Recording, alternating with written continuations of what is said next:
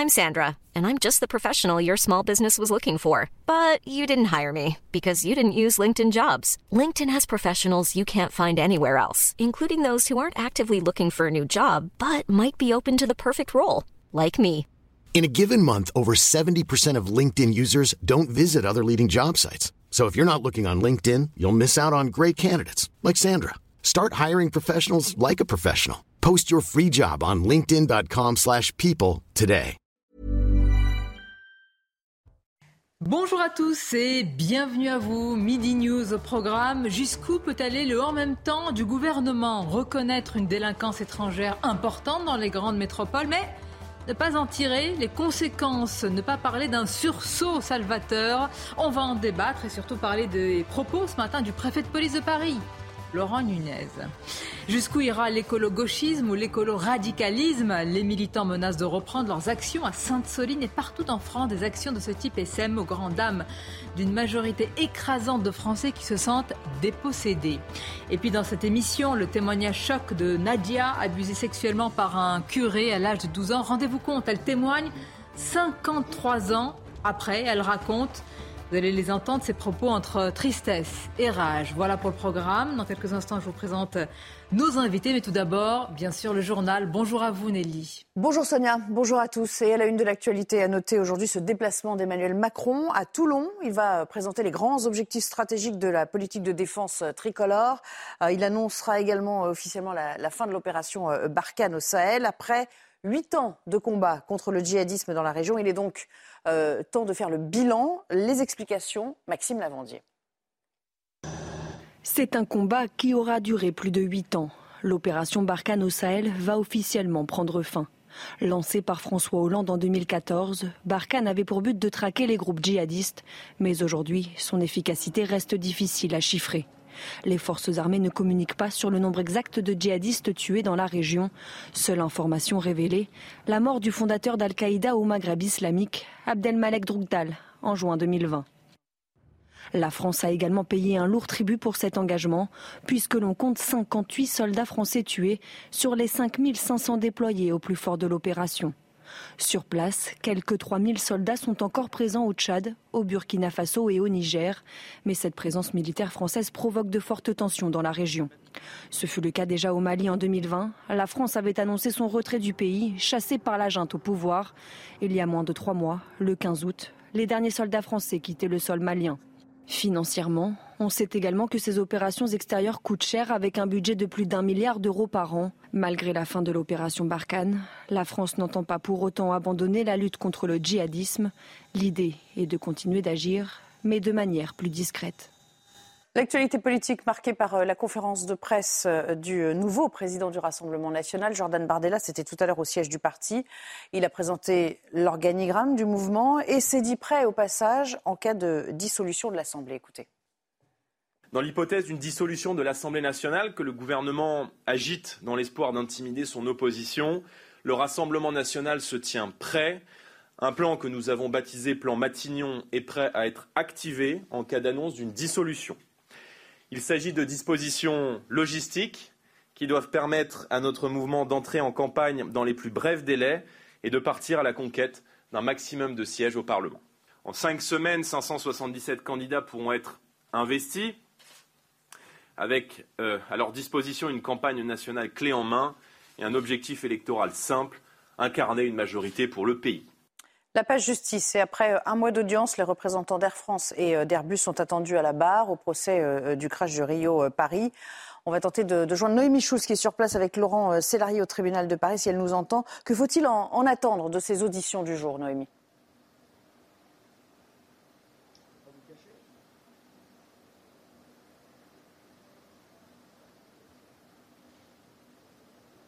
Eh bien, aujourd'hui et demain, c'est un chef pilote et instructeur qui sera à la barre pour représenter Air France. Air France est jugé comme personne morale. Rappelons que le but de ce procès est de faire la lumière sur les éventuelles responsabilités euh, pénales de la compagnie aérienne et du constructeur Airbus.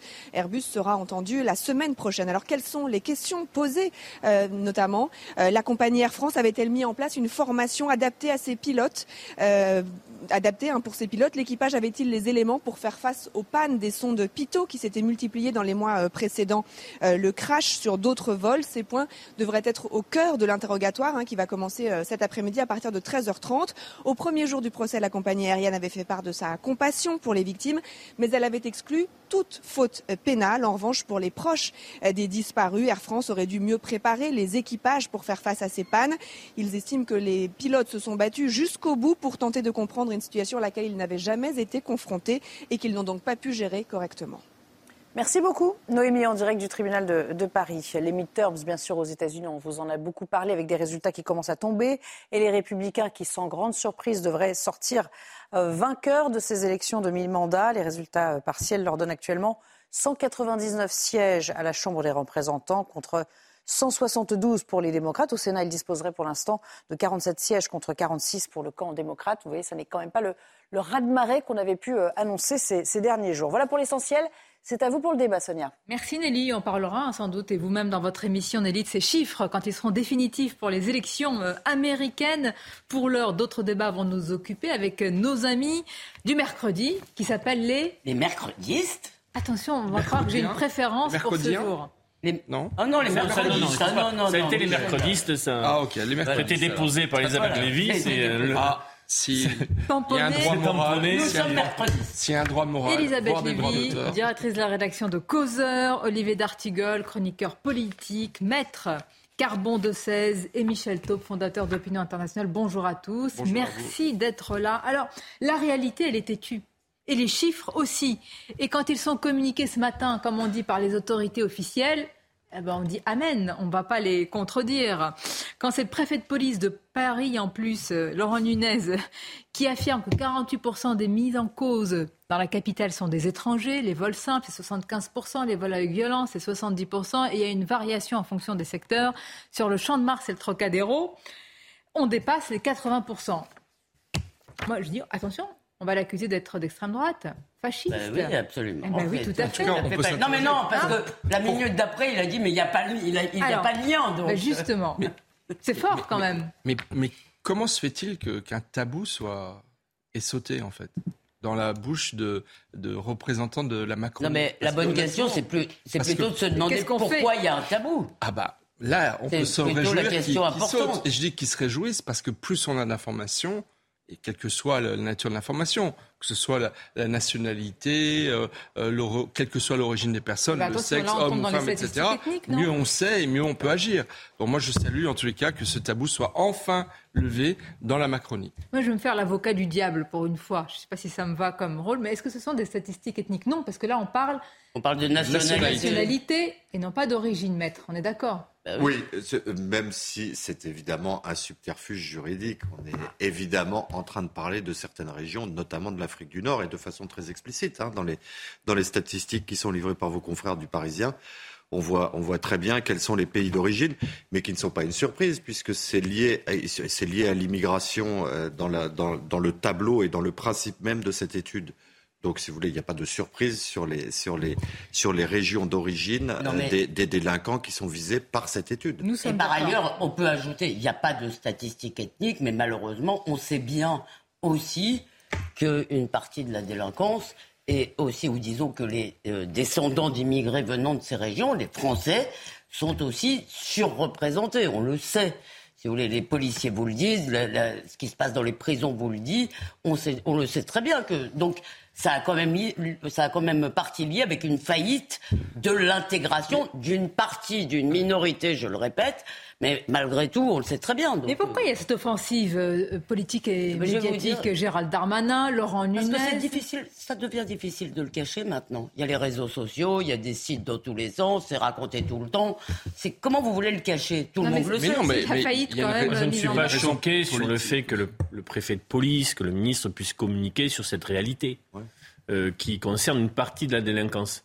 C'est vrai que ce type de profil est moins représenté dans la haute délinquance financière, par exemple. Et où là, on aurait moins la vie, quand où là, on aurait euh, d'autres réalités. Mais euh, ce n'est pas la nationalité qui fait de quelqu'un un délinquant. C'est peut-être aussi un itinéraire, un parcours de vie, une situation. Il y a des filières qui sont organisées. Quand on prend par exemple le métro, on sait très bien quel type de filière agit notamment pour les taper des touristes qui ont, pour certains d'entre eux, quelques sacs de, de, leurs derniers achats. Donc moi, je suis plutôt pour qu'on... D'accord, là, on a une photographie. Discutons maintenant des causes et des moyens de, de s'attaquer à ce problème. Alors, pardon, Olivier, vous avez raison, c'est pas la nationalité et encore moins l'ethnie. C'est pas évidemment dans les gènes de qui que ce soit.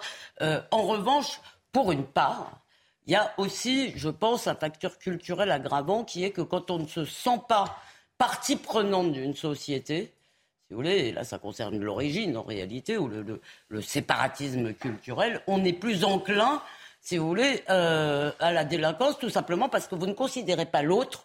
Et je pense à cette vieille dame de Cannes qui avait été attaquée par trois gamins. Si vous voulez, c'est sûr que si vous ne la considérez pas comme quelqu'un qui pourrait être votre grand-mère, euh, euh, ça vous facilite les choses. Donc, alors, je dis pas du tout. Alors, dans encore quel pays, dans quelle nation, dans quelle civilisation on ne respecte pas les aînés? Permettez-moi d'ajouter une phrase importante. Ceux qui, ceux qui pâtissent le plus de cela, si vous voulez, qui, qui, qui pâtissent le plus de l'amalgame, ne serait-ce que, que les gens font, si vous voulez, euh, sans même le vouloir, ce sont tous ces immigrés ou français d'origine immigrée installés régulièrement dans notre pays, qui travaillent, qui se euh, donnent du mal à la fois pour s'intégrer euh, quand, il y a besoin de le faire et pour élever leurs enfants. À ce sujet, Comment explique Christophe Guillouis, qui explique que c'est les dépossédés, c'est le titre de son livre, est en partie consacré à ces populations euh, d'origine immigrée et qui sont là depuis un certain temps, qui, sont d'ailleurs très contre l'immigration je ne sais, en tous les cas, qui posent des questions sur une immigration qui ne serait pas contrôlée. Voilà, et vous le dites toute la journée, vous dites mais pourquoi, pourquoi la France accepte Alors quel sursaut Maintenant qu'il nous fait ce tableau, enfin Laurent Nunez et Gérald Darmanin, ils sont aux manettes. Oui, ils sont aux manettes et ils sont aux manettes depuis un moment. Voilà, c'est ça. Le sujet, ce que j'aimerais comprendre, c'est il y a, y a, y a parce qu'il y a, le constat, il y a deux sujets. Parce qu'en réalité, les deux arguments qui viennent d'être exposés euh, ne s'opposent pas, mais se cumulent. Oui il y a la situation financière et, la considération ou la volonté d'intégration sont des phénomènes qui se cumulent dans, un, dans une vie et non pas, euh, on ne choisit pas par idéologie d'appartenir au camp de la pauvreté ou au camp de la non-intégration. On, subit tout ça. Par contre, pour moi, l'immense question, c'est. C'est toujours que subi? De rejeter ah, souvent, souvent quand vous êtes en situation, quand vous êtes non, mais quand vous êtes dans une situation de, de la réelle pauvreté, c'est-à-dire pas uniquement la pauvreté patrimoniale, la pauvreté, c'est-à-dire la pauvreté humaine, celle de l'abandon. Il y a des trafiquants qui gagnent dix fois, vingt fois plus que vous et ce moi sont les filières, Ce sont... les filières, mais là on parle pas. Mais là les auteurs, les délinquants qui sont dénoncés par cette étude, ah bah, c'est les trafiquants Ce sont hein. les petites mains de ces, de ces, des dirigeants de ces filières. Quand vous gagnez jusqu'à 500 euros par jour parfois je suis d'accord avec vous, mais 500, 500 hein. euros, c'est rarement, c'est rarement celui, c'est rarement le, la rétribution de la main d'œuvre. J'ai pas les barèmes. Mais nous on les a, mais on les a et vous avez et vous avez, euh, on les a quand on quand dans l'entrée de certains immeubles, les barèmes je sont termine, cher Michel Taub, exactement. Il y a, il y a d'ailleurs un article très intéressant dans l'article du Parisien, c'est celui du traitement euh, judiciaire euh, des cas qui ont été exposés. Mais je reviens à ce que vous disiez. L'extraordinaire révélation que fait Laurent Nunez entre les lignes, c'est que son prédécesseur n'a rien fait. C'est-à-dire qu'il arrive avec le bilan catastrophique du préfet allemand. Le quinquennat euh, avant celui-ci, c'était qui?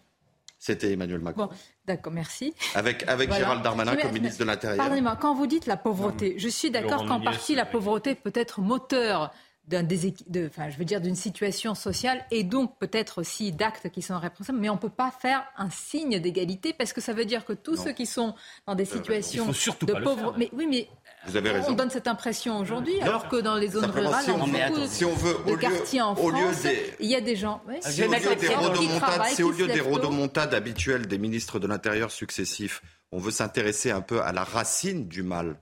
On est obligé de prendre en considération les données brutes qui nous sont livrés par cette étude et aussi de s'intéresser au fait de savoir. Mais quel est le vrai sujet ici C'est l'immigration illégale. Oui, bah, et bah c'est pas. Mais on est tout à fait d'accord. Bah, c'est peut-être pas. Je veux vous dire, pas, je suis pas d'accord. C'est pas forcément une question. sous non, la coupe de passeurs. Non, mais attendez. Euh, ça, c'est un. C'est quelque chose. Je suis désolé. Pardon, il y a la question. Il y a vraiment. C'est pas que l'immigration illégale.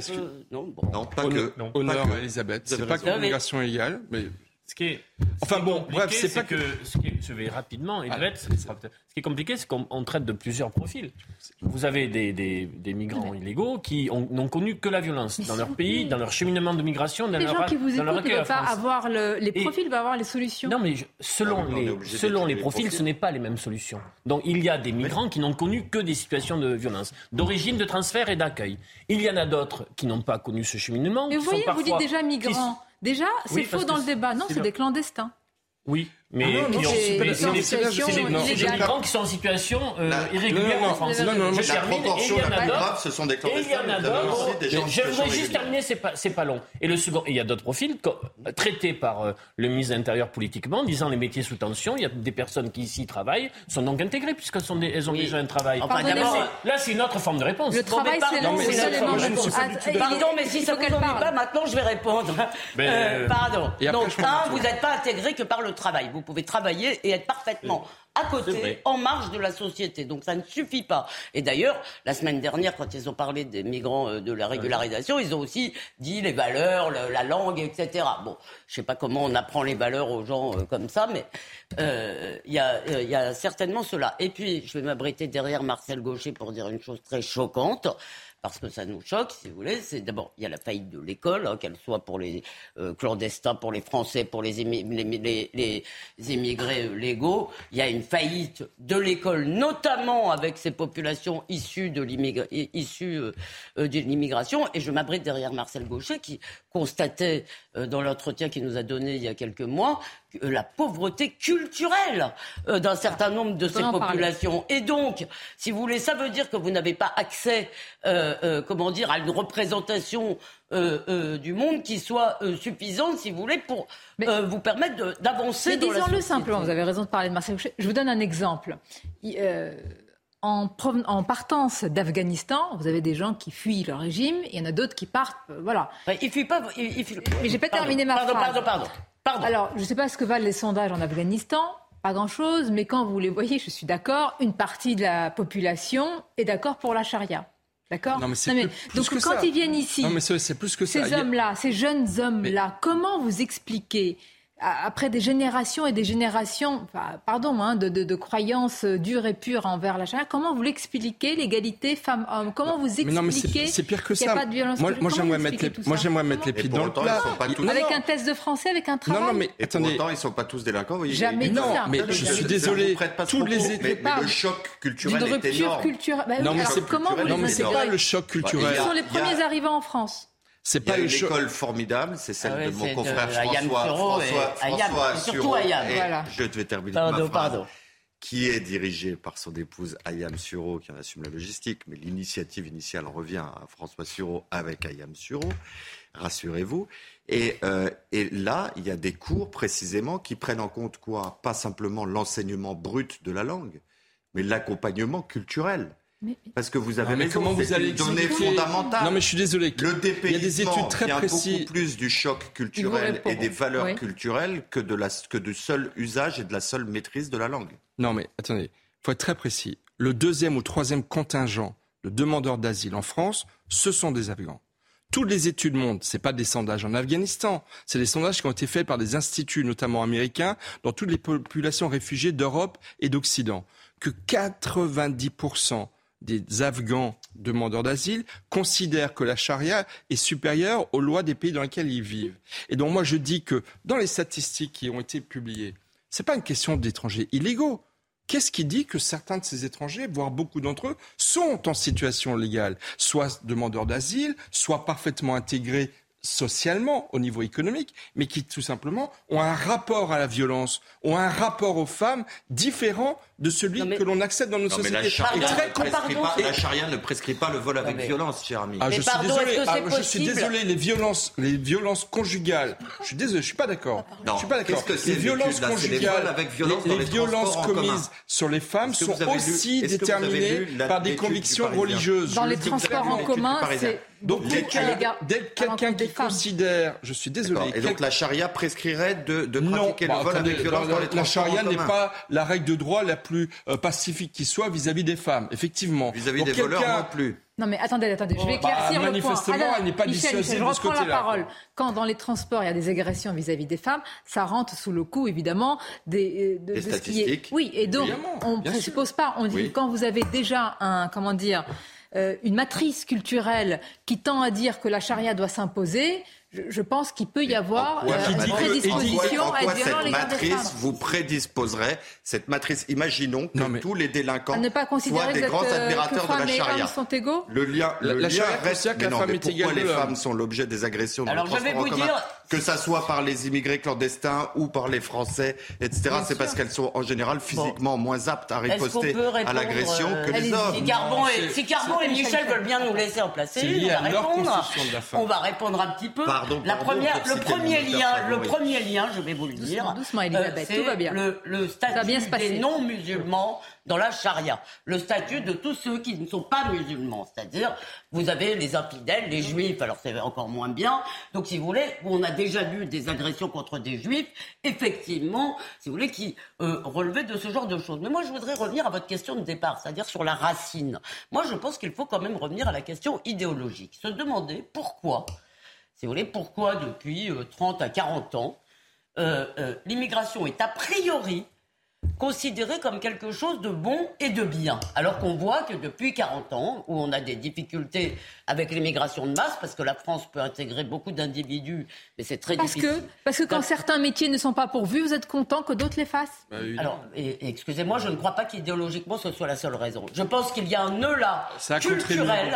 il y a, si vous voulez, regardez, les, regardez ce qui s'est passé. On va parler des bateaux plus tard ou pas? Oui. D'accord, donc je n'en parle pas, mais c'est extraordinaire. Mais vous savez, la, femme de ménage, juste, non, je vais répondre à ça, Elisabeth. La femme de ménage du Trésor public qui est arrivée en France avec son mari et qui ne savait peut-être pas qu'elle y resterait et qu'elle y ferait des enfants et dont un des enfants est ensuite devenu, devenu ministre du budget, en l'occurrence, puis ministre de l'Intérieur. Gérald Darmanin, c'est aussi ça l'histoire de France depuis 40 ou 50 ans. Mais il n'empêche il n'empêche qu'il y a aussi, je le redis, chez beaucoup de personnes qui commettent des violences urbaines vis-à-vis des femmes, la façon dont lorsqu'il y a un conflit dans un quartier, la façon dont les gens réagissent. Il y a aussi des déterminants culturels. C'est une réalité. On va Certains ne veulent pas l'avouer, mais c'est une réalité. Et la religion peut aussi... Caricaturer. Vous On va donc se dire que ces déterminants culturels, il y a quelques années, on a su quand même faire en sorte que ça ne soit pas un blocage. Je pense à ces générations qui sont venues reconstruire le pays ou participer aux Trente Glorieuses, qui n'ont pas d'ailleurs été toujours très très bien traitées, qui étaient de confession musulmane mais qui se sont intégrées dans notre, dans notre société. Voilà. Moi, n'était pas le même. Je, termine. J'allais le dire, Elisabeth. Euh, j'allais le dire. Donc ça, ça a pu exister, ça a pu matcher, ça a pu fonctionner, et ça a pu faire de, de, belles histoires dans nos villes et dans nos voilà. C'était des personnes très très intégrées, impliquées. L'islam n'est pas leur identité principale. Non, mais je veux dire, je parlais de leur. Pourquoi vous ne voyez pas le problème en Lambert Pourquoi vous ne voyez pas ce qui manque en ma démonstration. et qui, et qui manque, euh, y compris aux Français, aux Occidentaux, qui n'ont plus de repères ma. D'après moi, il y a deux choses aujourd'hui qui font que ça ne se passe plus comme ça. D'abord, le poids de l'islamisme, oui, la guerre idéologique face à eux, ça c'est quelque chose d'incontournable. Et le fait aussi que l'ascenseur social, qui est devenu après un escalier, puis qui est devenu un arrêt au niveau où les gens arrivent ne fonctionne absolument plus.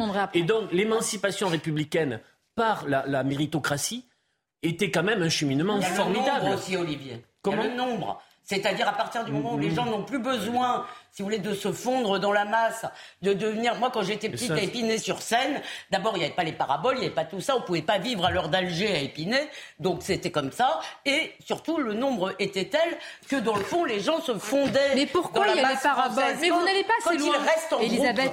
Pourquoi il y a les paraboles? Pourquoi? Mais parce qu'il n'y a plus de discours, il n'y a plus rien qui structure, il n'y a plus de matrice, il n'y a plus les grands partis, il n'y a plus les grandes idéologies. Mais si Et donc, pour, pour voir pourquoi certaines idéologies aujourd'hui mortifères occupent cette place, c'est parce qu'elle a laissé, elle a été laissée vacante. Allons plus loin, voyons aussi ce qui en Occident. L'idéal républicain, malheureusement. on parle de valeurs et valeurs, c'est devenu un mot fourre-tout et personne ne sait ce qu'il y a dedans.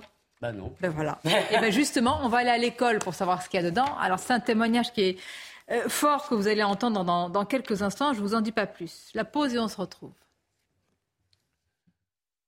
Merci d'être avec nous. Je le disais juste avant la, pause, on va retourner à, l'école. Alors comme ça, ça pourrait nous faire plaisir, mais malheureusement là, c'est pour un témoignage qui fait vraiment froid dans le dos. On va vous en parler juste après.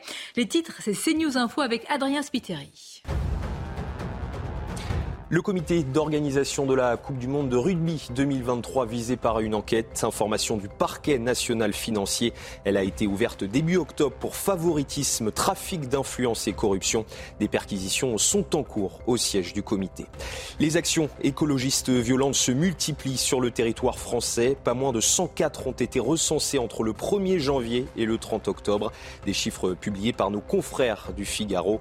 Les antennes relais mais aussi des installations de fibres optiques sont les les principales cibles des militants.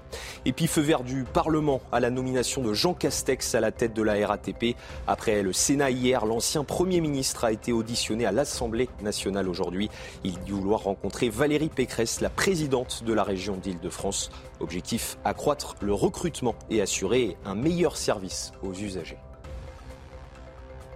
Merci à vous, Adrien. Je le disais, un témoignage qui fait euh, froid dans le dos, celui d'un professeur menacé. Alors là, on parle de vraiment de graves, de très graves menaces circonstanciées, très précises, menaces de mort, de finir euh, comme Samuel Paty. un témoignage puissant par la réalité qu'il dénonce. Écoutez-le au micro de Jeanne Cancard et Fabrice Elsner.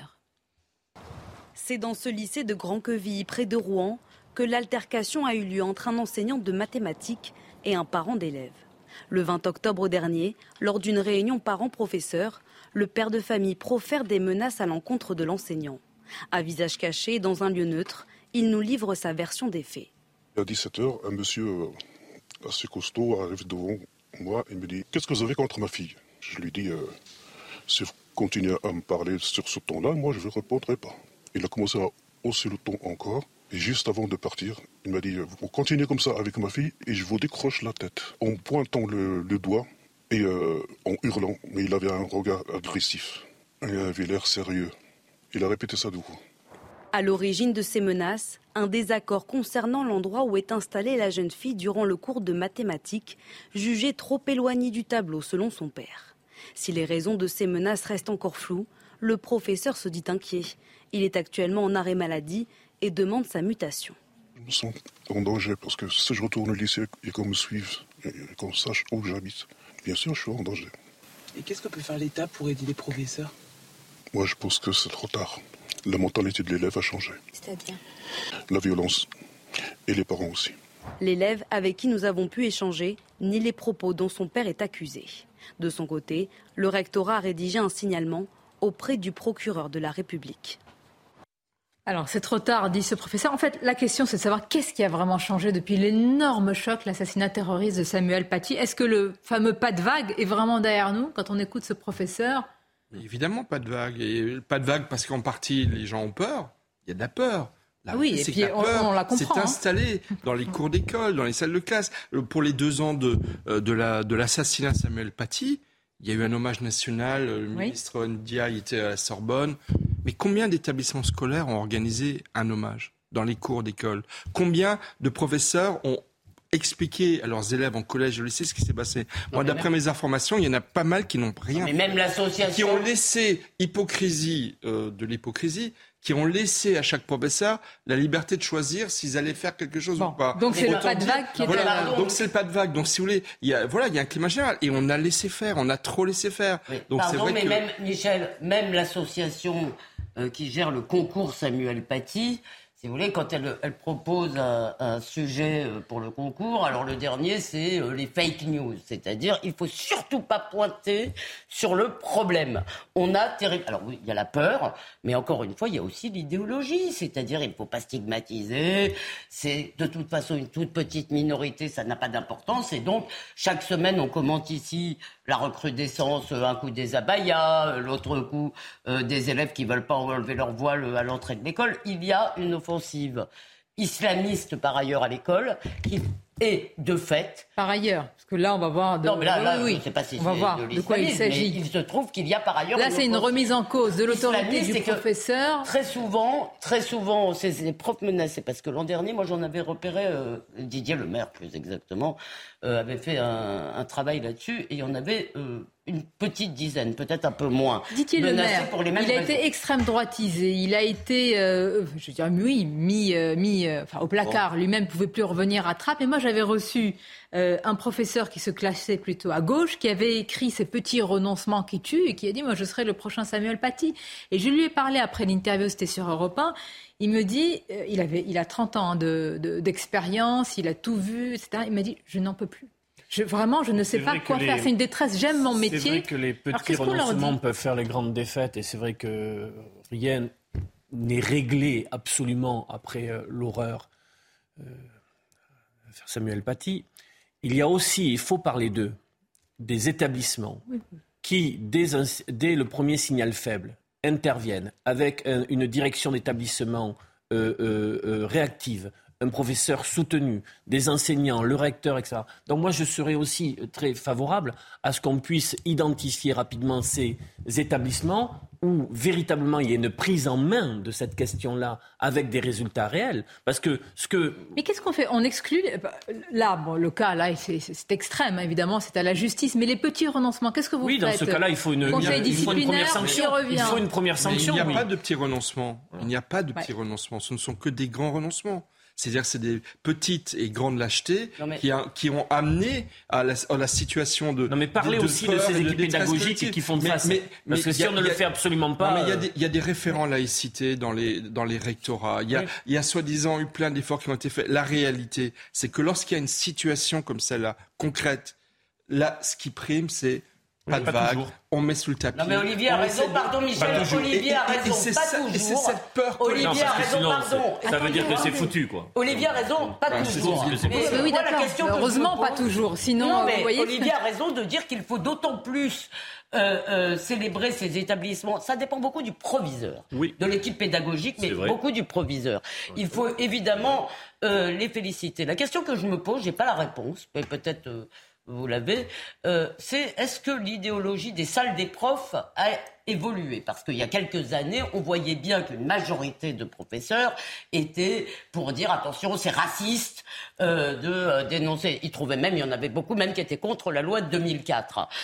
donc, je ne sais pas jusqu'à quel point aujourd'hui ce facteur joue, ou je ne sais pas si c'est la peur. Mais la peur, Sonia a dit une chose très importante la peur, moi je vous l'ai déjà dit ici, j'ai déjà refusé un article à causeur, euh, un excellent article parce que j'avais peur des représailles éventuelles sur la rédaction. Donc je ne vais certainement pas jeter la pierre à des professeurs qui ont peur. Moi je me souviens après euh, l'énorme choc Samuel Paty, Carbon de 16, il était question je crois de baptiser, alors c'était pas un lycée ou, le, ou ceux ou cette école-là, mais certains parents et élèves ont dit non parce qu'on en fait une cible. Donc il y a une question de la. Il y en a quelques-uns. Le 46, hein. je vous donne la parole parce qu'il n'a pas encore parlé. Tout de suite, je reviens vers vous.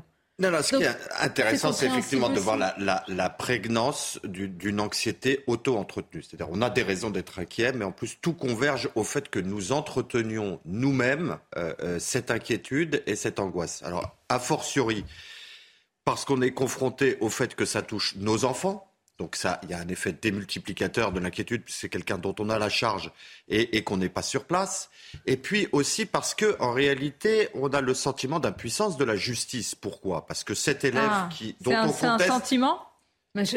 C'est ma question pavlovienne. Sentiment d'insécurité. C'est un sentiment, monsieur? Sentiment d'injustice. Oui, moi, je le fais plus. Bien poser la je vais vous dire pourquoi. Je vais vous dire pourquoi. Non, non, non. Mais moi, je maintiens le sentiment d'impuissance parce qu'encore faut-il que la justice soit saisie. Or, le problème ne réside pas dans la réponse judiciaire intrinsèquement, il réside dans le fait de savoir si l'éducation nationale, chaque fois qu'un de ses membres est menacé, saisit le procureur de la République pour qu'on poursuive les auteurs. Parce que là, le problème ne réside pas tant dans le traitement disciplinaire de cet élève, mais dans les propos du père de cet élève ben, qui euh, menace euh, de ah. décapiter.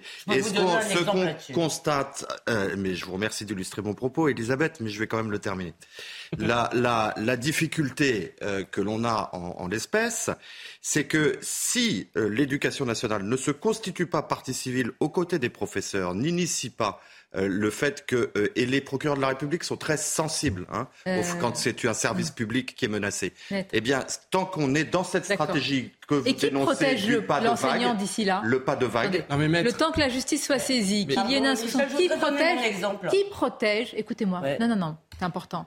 Samuel Paty, quand il, y a eu tout ça, il prenait des, chemins de traverse, si je puis dire, et le jour où il a été euh, assassiné, il, a été décapité, il, il était passé par l'arrière, me semble-t-il, en tout cas dans une rue qui n'était pas son chemin habituel. Ce professeur va peut-être changer aussi d'itinéraire. On va faire attention. Qui le protège non, mais, Pendant là, là, il non, là, il s'est mis, là, il est en arrêt maladie. Il a dit qu'il ne veut pas retourner au lycée. il, a trop il va quand même sortir.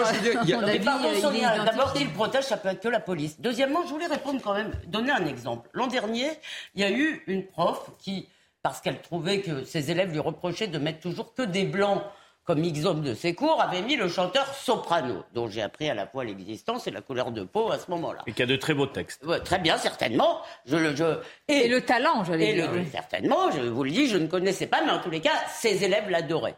Et seulement, c'était un cours sur l'évolution. Vous vous rappelez peut-être de cette histoire. Il se trouve que dans l'évolution, l'homme est à côté du singe.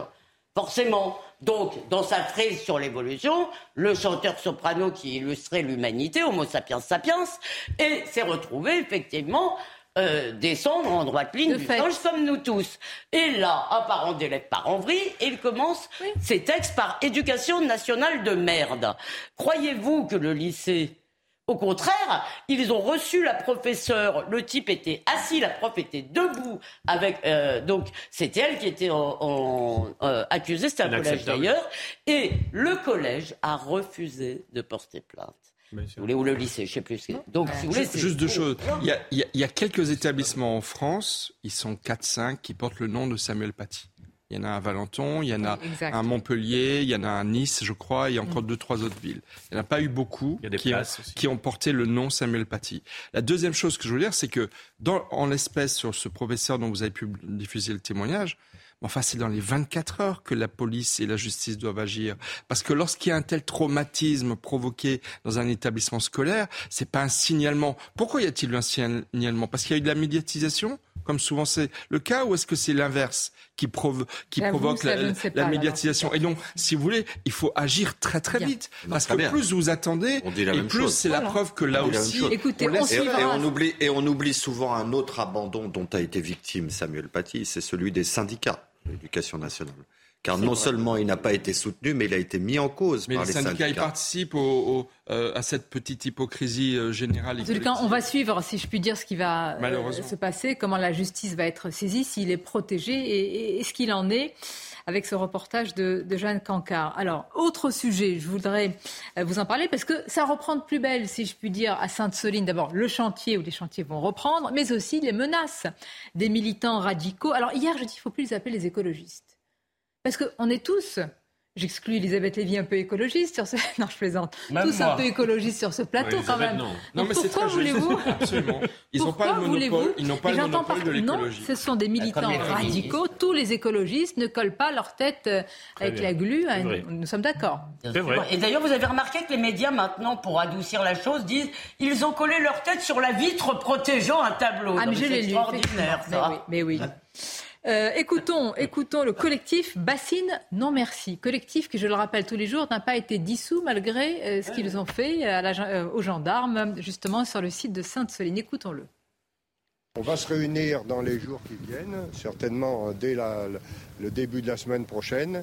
Et puis avec l'ensemble des associations et, tous ceux, on était déjà plus de 150 à avoir signé le premier appel à mobilisation on va lancer une seconde mobilisation.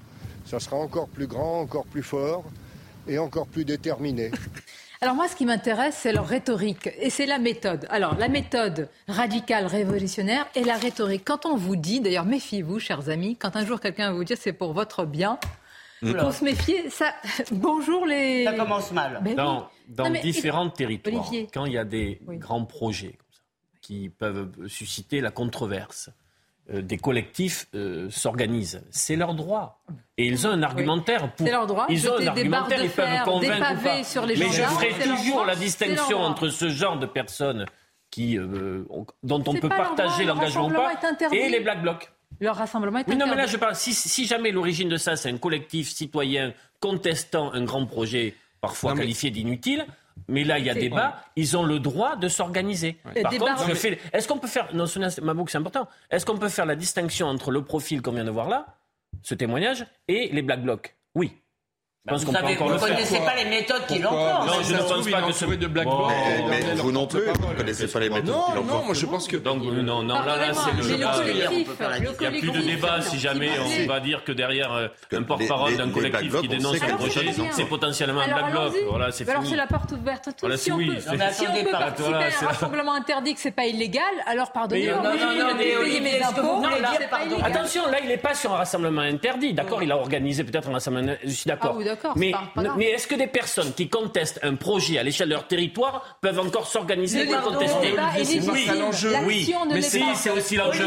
C'est pas vous qui allez me dire ce qu'est l'enjeu ou pas. Olivier, moi, c'est l'enjeu. C'est charmant, monsieur. Pardon, en train d'enfoncer une porte ouverte. Parce que, pardon, Michel. J'ai mis le pied pour l'instant, c'est tout. Non, mais je suis désolé, on est tous d'accord que les méthodes pacifiques, tout le monde a le droit de contester par des méthodes pacifiques. Tout le monde a le droit d'écrire des textes, tout le monde a le droit d'avoir des banderoles. Et quand c'est autorisé, de manifester. Le problème, c'est qu'on ne sait pas à quel moment ces collectifs ou de quelle partie de ces collectifs vont éventuellement participer à des actions que vous pouvez considérer comme symboliques et non violentes, comme les agressions de tableaux, que moi je considère comme une violence symbolique. Non, mais vous, pas vous, que des gens considèrent comme bénignes, parce qu'on n'agresse pas des gens, si vous voulez, et que c'est ça leur, euh, euh, leur, euh, leur discours, c'est de dire oh, ben, le tableau, c'est pas très grave.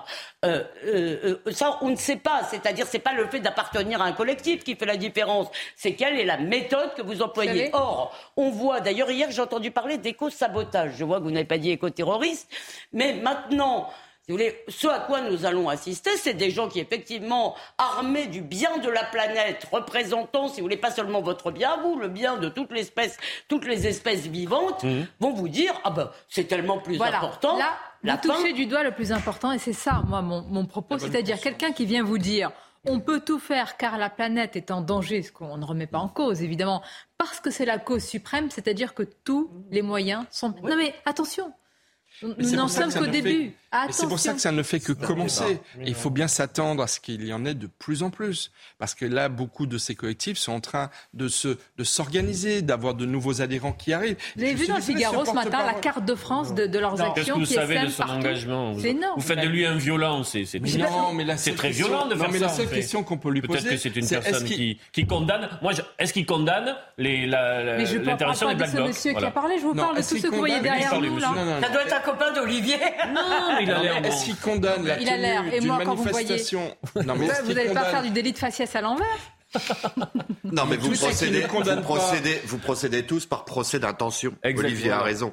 Vous ne savez ça, absolument bien pas. Non mais, mais oui, Yannick oui, Jadot. Mais, mais, et moi par, mais évidemment, mais évidemment, et moi par intention de procès, si ça va. Donc, mais précisément, vous n'en savez rien. Ah oui, Or, vous lui imputez. Non, vous lui imputez. Mais non. Si, mais vous êtes en train d'inverser la charge de la preuve, chère Elisabeth. Vous êtes en train de discussion byzantine quand même. Vous êtes en train de dire rien ne prouve qu'en réalité, derrière son mouvement, sa vitrine légale, il n'y a pas un mouvement clandestin qui euh, procède par action violente. Ah bon, je n'avais absolument pas dit ça. C'est le sens. Je n'ai absolument pas dit ça. J'ai dit la seule chose qui compte, c'est les méthodes. comme, vous diriez, comme vous diriez, chère Elisabeth, je vais peut-être J'aimerais remettre la bassine au milieu du champ. Et pas l'église au milieu du village. Le problème, vous parlez tous en même temps. Non, non, non, ça va pas du tout. Vous parlez tous en même temps. D'ailleurs, vous devenez comme eux. Moi, j'ai dit eux, c'est un défi à l'intelligence. Je demande la parole. Mais vous êtes notre leader, Maxime. Mais vous distribuez. Moi, je veux dire, c'est pas une question de black blocs. C'est une question de savoir si ce qui, s'est passé le week-end à Sainte-Soline était acceptable ou pas. Quand vous avez un Yannick Jadot qui va sur place, déjà, il cautionne quelque chose d'illégal, qui se fait agresser sur place. Et qui trois jours après dit oui oui je les comprends. Je comprends parfaitement ce qu'ils ont fait. Parce qu'en fait il y a les élections euh, chez Europe Écologie Les Verts dans trois semaines et qu'il il, il, excusez-moi mais il craint très fortement de perdre complètement son, son emprise euh, sur son parti politique. Ça n'est pas normal. Parce que ce qui s'est passé à Sainte-Soline c'est pas tellement des black blocs. C'est beaucoup plus que cela. C'est de la violence sur la police. C'est l'empêchement d'un projet qui a été validé légalement pour le moment et qui a été gelé pendant des semaines. C'est tout ça qui n'est pas acceptable. Et donc, effectivement, c'est pas qu'une question de dire il y a des black blocs. Ça va bien au-delà. C'est des modes de, de c'est des modes d'action. Et puis le deuxième point, c'est que très souvent ces actions de soi-disant citoyens qui sont du côté de la vertu. Ils s'en prennent à des innocents, ils s'en prennent à des personnes qui se hmm. lèvent tôt le matin pour aller au travail. Et, il est là le vrai sujet. Vous entendez Yannick Jadot, il dit que ça relève du désespoir d'une partie de la jeunesse. Est-ce qu'il va voir l'autre jeunesse qui, dans d'autres zones d'une France silencieuse? Mais bien sûr, elle n'habite pas dans les métropoles comme nous. Elle n'a pas les mêmes niveaux de vie. Mais quand même, est-ce qu'on peut parler à cette France aujourd'hui qui se sent dépossédée et qui est très loin de tous ces oui, débats? J'entends l'argumentaire. Mais est-ce qu'il est encore possible? Peut-être que ça n'est pas possible. Au regard des, grands enjeux sur la gestion de l'eau, de cette ressource, je ne développe pas, de s'interroger sur le modèle proposé avec ces... Mais, non, mais voilà, tu commences avec ces bassines certaines personnes posent la question, notamment sur le fait que ça n'est pas une solution pérenne. Je ne rentre pas à tout ce qu'on a lu sur les nappes phréatiques, etc. Je, je, ne vous ai pas oh, Donc il y a des citoyens qui, voilà, pensent que ça n'est pas une réponse à un enjeu euh, euh, euh, très important pour la suite. Est-ce qu'on peut dire que ce débat mérite d'être posé, instruit, développé? Tout en rejetant toute forme de violence. mais pardon, mais Olivier, excuse-moi, mais depuis tout à l'heure, et je réponds aussi à Carbon, vous dites n'importe quoi sur, nos, sur les intentions que vous nous prêtez. Je n'ai jamais, pardon, je n'ai jamais dit. je vais terminer. Ah, non, non, non, je vais terminer, merci. Ah, bah, oh. ah voilà, avec le sourire, c'est mieux. Voilà. Passe avec on ne veut pas de violence. Le sourire portait un fond de sincérité La violence des mots, attention. Est-ce que je peux essayer de répondre à une mise en cause avec un sourire venu des deux côtés D'accord, je vous embrasse et je vous réponds. Vous va oui. Donc, euh, déjà. La question, la question n'est absolument pas d'interdire le débat. Et je trouve que là, il y a quand même, c'est pas bien ah, de prétendre qu'on veut interdire le débat. Et je dis, je me fous de leur appartenance, que ce soit des, collectifs ou pas des collectifs. Je n'ai jamais dit que ce monsieur allait pratiquer la violence. J'ai dit que le seul critère, c'était ça. Le seul critère, c'est qu'à partir du moment où tu prends un pavé, d'accord, ou même la manifestation illégale, si elle est bien gentille, bien pacifique, je veux bien passer l'éponge. Le problème, c'est qu'elle ne l'est pas. voilà. Mais à partir du moment où tu prends un pavé, t'es passé du côté de ce que Sonia n'a pas appelé l'éco-terrorisme. On est d'accord. Quand il y a la musique, c'est que c'est la fin. Qui n'a pas compris Sous les pavés, la sécheresse. De plus en vous en appelez à l'autorité. J'en appelle à l'autorité sur ce plateau. L'autorité de Sonia Mabrouk. Oh. Elle n'est pas naturelle avec vous. Non, pas du tout. Ah bah. On va marquer une pause. Vous voulez parler tout à l'heure des migrants Moi, il y a une expression qui m'a beaucoup intéressée et c'est très important parce qu'il y a aussi quand même, il y a quand même un devoir de lucidité et d'humanité. Pardon, je fais pas deux en même temps, mais quand on dit qu'il faut les ramener vers des ports sûrs, c'est quoi un port sûr? Pourquoi les ports libyens, tunisiens ne seraient pas sûrs? Pourquoi? Pose la question, on va essayer d'y répondre. Et puis nous parlerons d'église, scandale sexuel avec un témoignage très fort que vous allez euh, écouter, je l'espère, tout à l'heure. Merci d'être avec nous pour la suite de Midi News. Beaucoup de sujets à vous soumettre. On va parler des bateaux, hein, des, euh, des, migrants sur les bateaux. Alors, clandestins aux migrants, ça, on va voir pour la rhétorique, mais surtout pour la rhétorique, on va parler des ports dits sûrs. Quels sont ces ports sûrs et pourquoi les ports libyens, tunisiens, algériens ne sont pas considérés comme sûrs par les associations? Mais tout d'abord, c'est le journal, bien sûr. Rebonjour, cher Nelly. Rebonjour, Sonia. On va précisément rebondir sur euh, ce thème que vous venez d'évoquer, puisque Olivier Véran, ce matin, demande à l'Italie de jouer son rôle et de respecter ses engagements européens en accueillant le navire euh, Ocean Viking, sur lequel plus de 200 migrants sont euh, toujours bloqués. La ville de Marseille, par exemple, se dit prête à le faire. Écoutez. Au moment où je vous parle, l'Ocean Viking, est dans les eaux territoriales italiennes et à la grande honte euh, de l'Italie et de l'Union européenne, l'Italie refuse à l'Ocean Viking l'ouverture de ses ports. J'ai interpellé le gouvernement français en disant qu'il était de notre honneur et que l'honneur de la France commandait d'accueillir l'Ocean Viking euh, ici en France. Si ça s'avérait nécessaire, Marseille, qui est un port et qui a cette tradition, serait en capacité, est en capacité de les accueillir. Emmanuel Macron, lui, est un petit peu plus loin sur la côte, à Toulon, dans le Var, où il présente les grands objectifs stratégiques de la politique de défense et de sécurité euh, française. Et il annonce euh, également à cette occasion la fin officielle euh, de l'opération Barkhane au Sahel. À noter, vous avez déjà été prévenu ces derniers jours, ces sept lignes de métro qui seront fermées et les RER e A et B fortement perturbés pour la journée de, de, grève de ce jeudi. Les salariés du groupe qui sont appelés à se mobiliser pour réclamer des hausses de salaire et de meilleures conditions de travail. Écoutez. Nous, on comprend et on l'entend. Aujourd'hui, ça fait plus d'un an.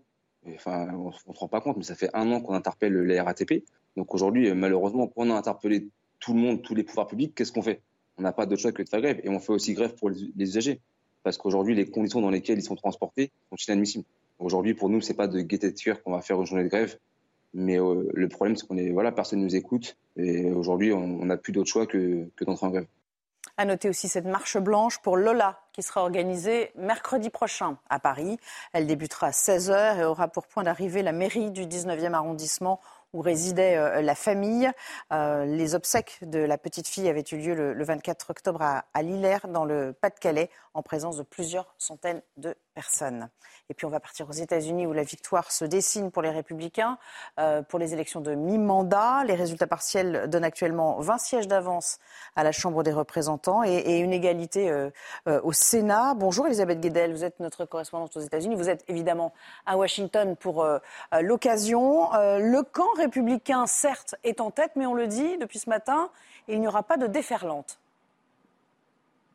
Et eh oui, il n'a pas réussi, à l'heure où on se parle, à obtenir une majorité dans l'une des deux chambres, voire les deux chambres, contrairement à ce qui avait été prédit. Donc, c'est plutôt le soulagement dans le camp des démocrates. Joe Biden a passé une nuit finalement pas trop mauvaise, puisque les midterms sont généralement euh, un référendum sur euh, les performances du président en exercice euh, et finalement sa campagne euh, sur le droit à l'avortement, c'était son thème principal. Ça a mobilisé son électorat. Les électeurs de, démocrates se sont mobilisés. Dans le camp républicain, en revanche, c'est plus difficile. Il va y avoir une analyse de ces résultats, euh, notamment le rôle de Donald Trump dans cette campagne. Il a soutenu plus de 330 candidats au niveau national et local.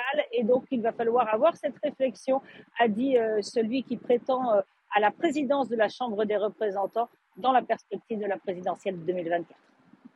Merci beaucoup, Elisabeth, pour toutes ces euh, précisions. Voilà, Sonia, pour l'essentiel. C'est à vous pour la suite. Merci, cher Nelly. Avec nos invités, toujours autour de cette table, Elisabeth Lévy, Maître Carbon de 16, Olivier D'Artigol, Michel Taube et on accueille avec plaisir Michael Sadoun. Bonjour à vous. Bonjour Sonia. Chroniqueur et, consultant. Merci de rejoindre l'équipe du mercredi avec de nombreux débats. Bon, c'est la question brûlante du moment et des années à venir. Vers où doivent aller les bateaux de, de migrants, de clandestins en détresse en mer? Pour les ONG et les associations, il n'y a pas de débat. Ces bateaux doivent accoster sur les côtes européennes, notamment italiennes, mais pas seulement. Je voudrais qu'on écoute à ce sujet, on l'a écouté il y a quelques instants, mais on va s'arrêter sur les mots utilisés par le porte-parole du gouvernement, euh, Olivier Véran. Ce bateau est actuellement dans les eaux territoriales italiennes. Il y a des règles européennes extrêmement claires et qui ont été d'ailleurs acceptées par les Italiens, qui sont de fait le premier bénéficiaire d'un mécanisme de solidarité financier européen. Ce bateau, il a vocation à être accueilli en Italie. L'attitude actuelle du gouvernement euh, italien, et notamment les déclarations et le refus de laisser accoster ce bateau, à, contrario de toutes les règles européennes qui ont été euh, acceptées par l'ensemble des pays de l'Union, est inacceptable. ce qui m'intéresse dans sa phrase, c'est ce bateau a vocation à être accueilli en Italie, parce qu'il veut dire euh, pas, pas en France. Mais pourquoi en Italie? Pourquoi pas sur les côtes tunisiennes, libyennes? Algérienne. C'est très marrant parce que la semaine, dernière, enfin c'est très marrant, non, mais c'est très étonnant. Je vous rappelle que la semaine dernière, il y a eu cet incident évidemment à l'Assemblée et que quand tout le monde a à peu près admis que ce qu'il avait dit, c'était que ce bateau devait retourner de là où il venait, et là, je veux dire, tous les commentateurs ont dit, mais même ça, c'est raciste. Ce qui voudrait dire qu'en fait, une fois que vous avez quitté les côtes de votre pays ou du pays dont vous êtes parti, la France ou l'Italie ou l'Europe est un droit de l'homme et qu'on n'a plus qu'une solution, c'est de vous accueillir. Alors, euh, moi, je crois toujours qu'effectivement, si on veut avoir une politique de long terme, et Emmanuel Macron avait dit ça n'est pas tenable. Nous ne pouvons pas les accueillir. Si on veut avoir une politique de long terme, il faut examiner les demandes d'asile et accueillir ceux qui ont le droit à l'asile et pas les autres. Mais en revanche, qu'est-ce qui se passe? Je voudrais dire un mot sur ces associations. Attendez, attendez. Ah, je sais ce que vous allez dire. Mais quand même, il faut qu'on pose le débat. Moi, expliquez-moi comment vous allez empêcher quelqu'un qui risque sa vie, je le précise, qui risque sa vie, de partir vous n'allez pas Vous pourrez mettre toutes les frontières, tous les, barrages, les murs que vous voulez. Vous me posez une question, je vais vous répondre. S'il n'y avait pas des associations, s'il n'y avait pas des associations qui ont fait, si vous voulez, alors un business humanitaire, hein, c'est pas pour de l'argent qu'elles font ça. C'est une traite, hein. C'est la traite systématiquement les recueillir à la limite des eaux territoriales. Vous croyez que ces gens ont envie que leurs enfants meurent? Je veux dire, ils sont pas dingues. S'ils n'étaient pas sûrs d'être secourus, ils ne partiraient pas. si on les ramenait, mais, ils ne partiraient pas. La question, le fait qu'il y ait des filières, le fait qu'il y ait de la communication sur euh, l'accueil, etc., je l'entends. Mais la question est, bon d'abord, les migrations, à 70%, ça se fait de pays du Sud au pays du Sud. On oublie parfois de le dire, mais c'est bien de le reposer. Donc de pays pauvres à pays pauvres. Mais vu différents critères, euh, l'état de ces pays, euh, les enjeux climatiques, etc., il y aura des vagues de migration. Et à partir du moment où il y aura des vagues de migration, est-ce qu'on va pouvoir atteindre ou pas l'objectif d'une réponse commune? À un moment donné, on nous a dit que ça allait être Une réponse commune avec qui? Avec la Pologne déjà, Avec déjà, la Hongrie Avec l'Italie de Madame Mélanie que la Meloni nouvelle dirigeante italienne avait dit je ne sors pas de l'Europe.